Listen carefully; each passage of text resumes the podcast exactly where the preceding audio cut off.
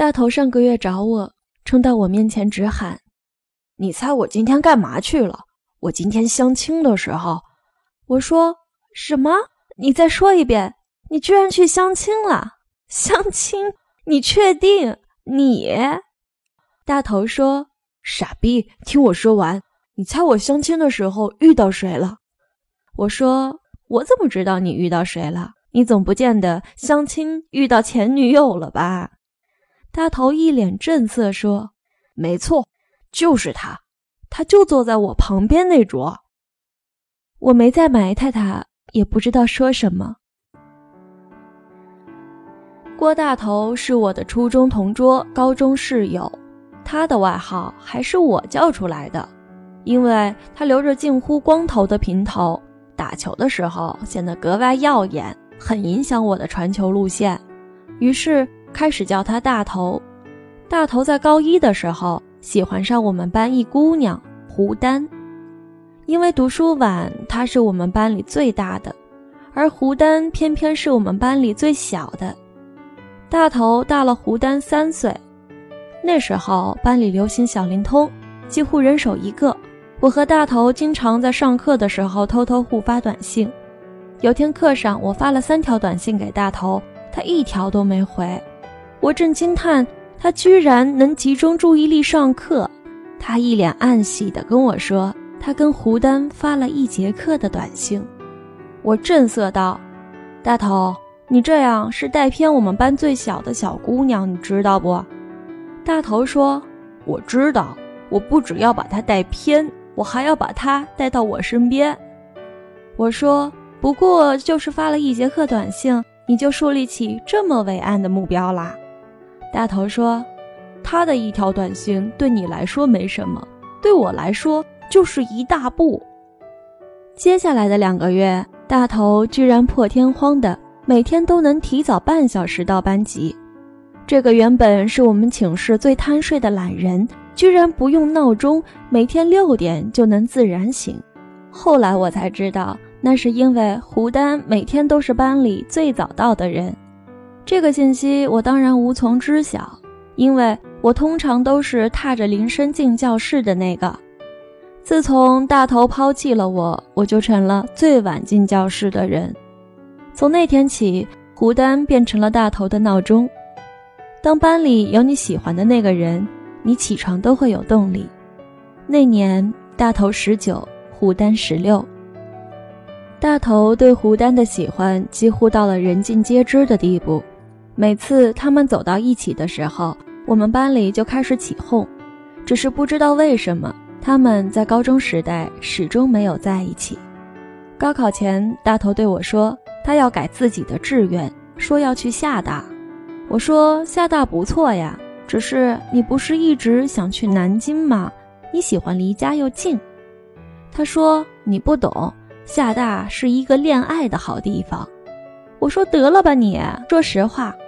他说好吧，因为我昨天和胡丹聊天，他说。他想去厦大。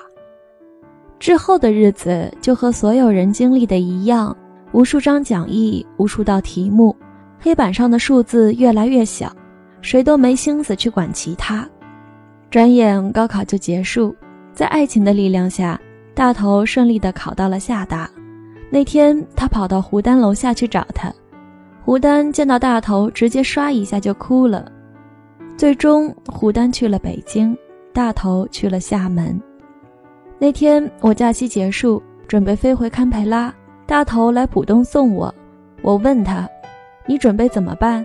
你在厦门，他在北京。”大头说：“放心吧，你就，我一定要把他带到我身边。”大二时，我接到大头的电话，一阵寒暄之后，我说：“大头，你有什么事就说吧。”大头说：“没有啊。”哥就是想念你了，给你打个电话。我说得了吧，你是那种会为了这种事情就给我打岳阳电话的人吗？大头说哈哈哈，还是你了解我。今天我收到了胡丹给我打的围巾，隔着电话我都能听出大头的喜悦。等夏天回国时，我终于看到大头牵着胡丹的手出现在我的面前。这年，大头二十三，胡丹二十，他们一个在厦门，一个在北京。没多久，他们在一起的消息就在朋友圈传开。我们都知道大头有这样的一个女朋友，胡丹的闺蜜也知道她有这样一个男朋友。不管是老友还是大学新认识的好友，都知道了他们的恋情。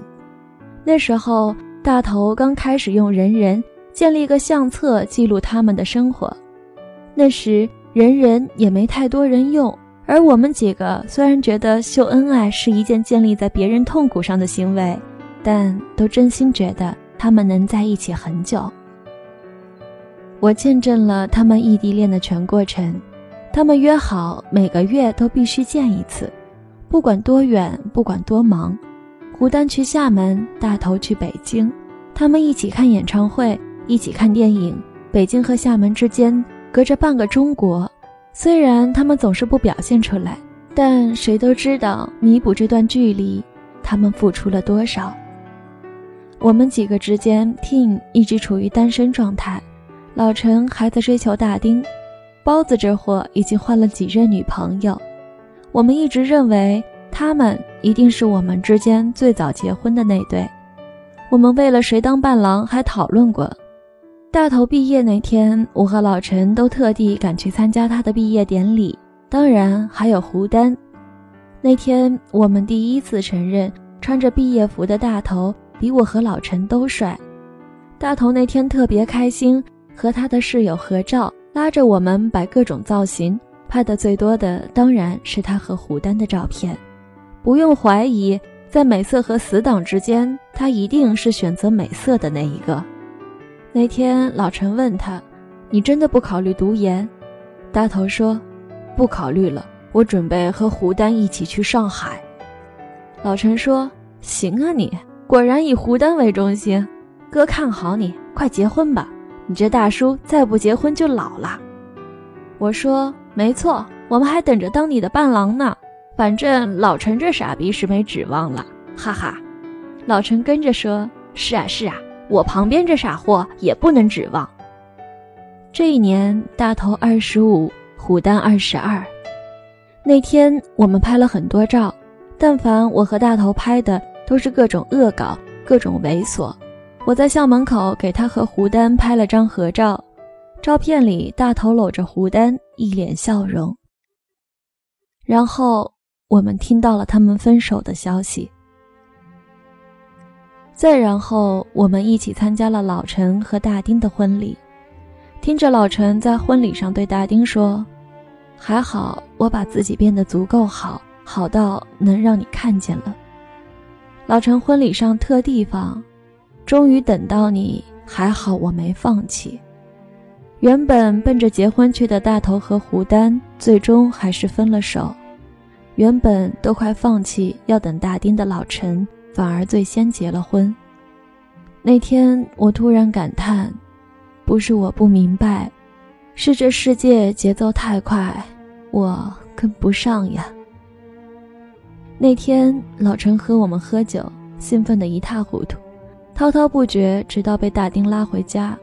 我、包子和老陈是最后离开的三个人。包子最终没忍住开口问大头，大头说。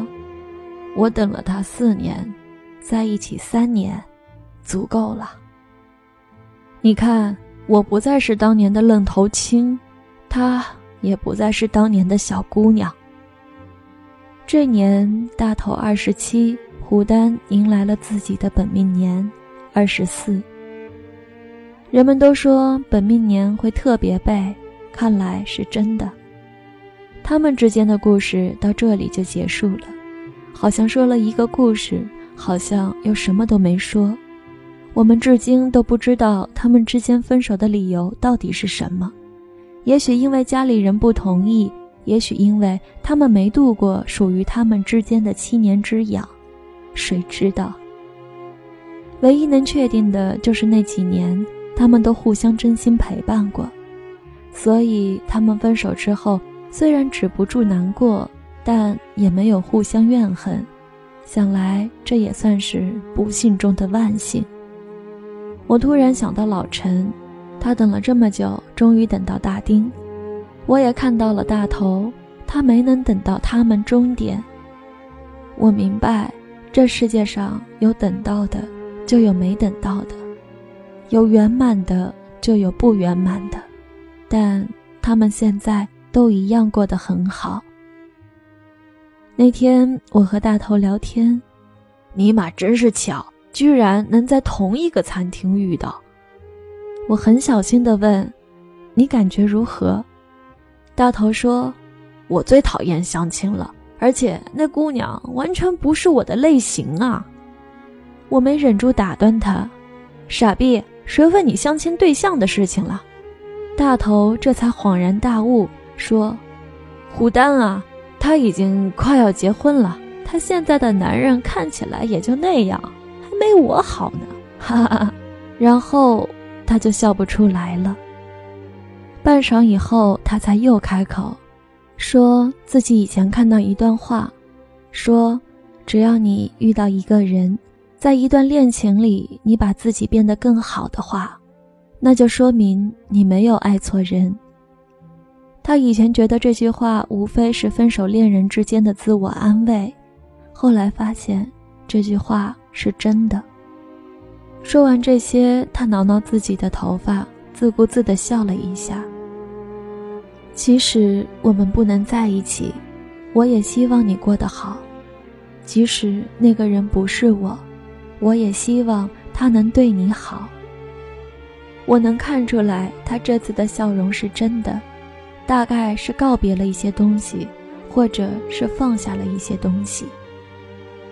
你曾经遇到一个让你愿意为他变好的人，还陪你互相过了那么多年，那之后你们因为种种原因分开了，那能怎么办？互相咒骂没必要，毕竟付出真心陪伴过，太多怀念也没有用，毕竟谁也没有办法回去。这年大头已经在职场里得心应手。坐在办公室里的他，或许已经忘了夏天打球出汗的感觉。所谓的青春变成了一个矫情的玩意儿，逐渐远去。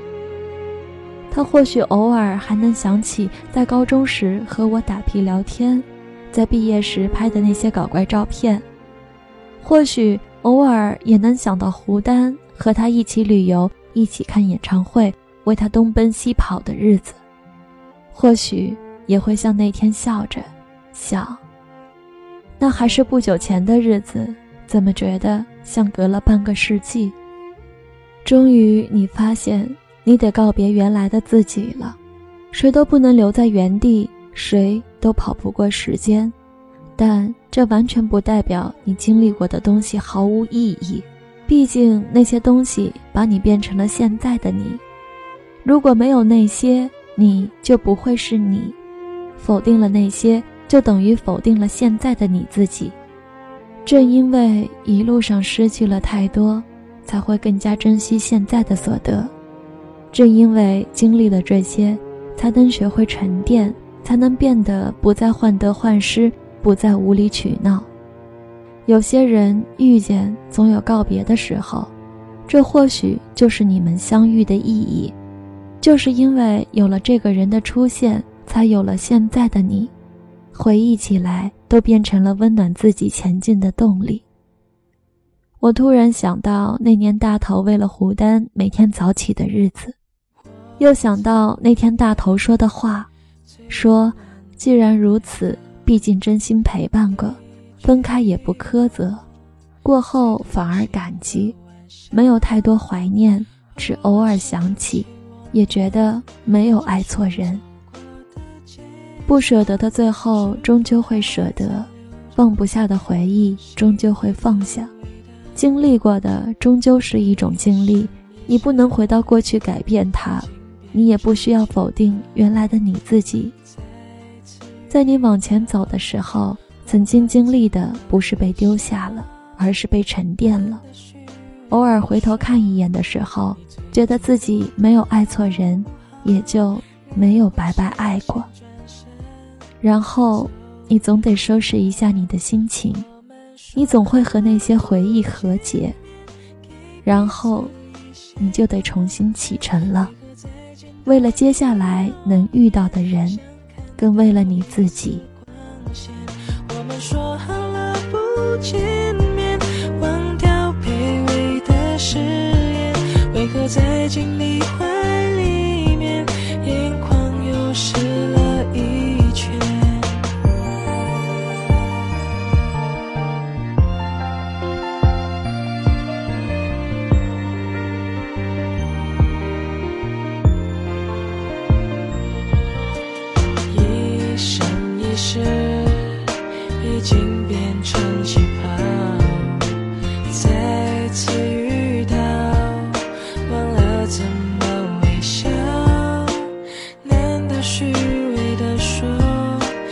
最近过得好不好？然后谁先转身？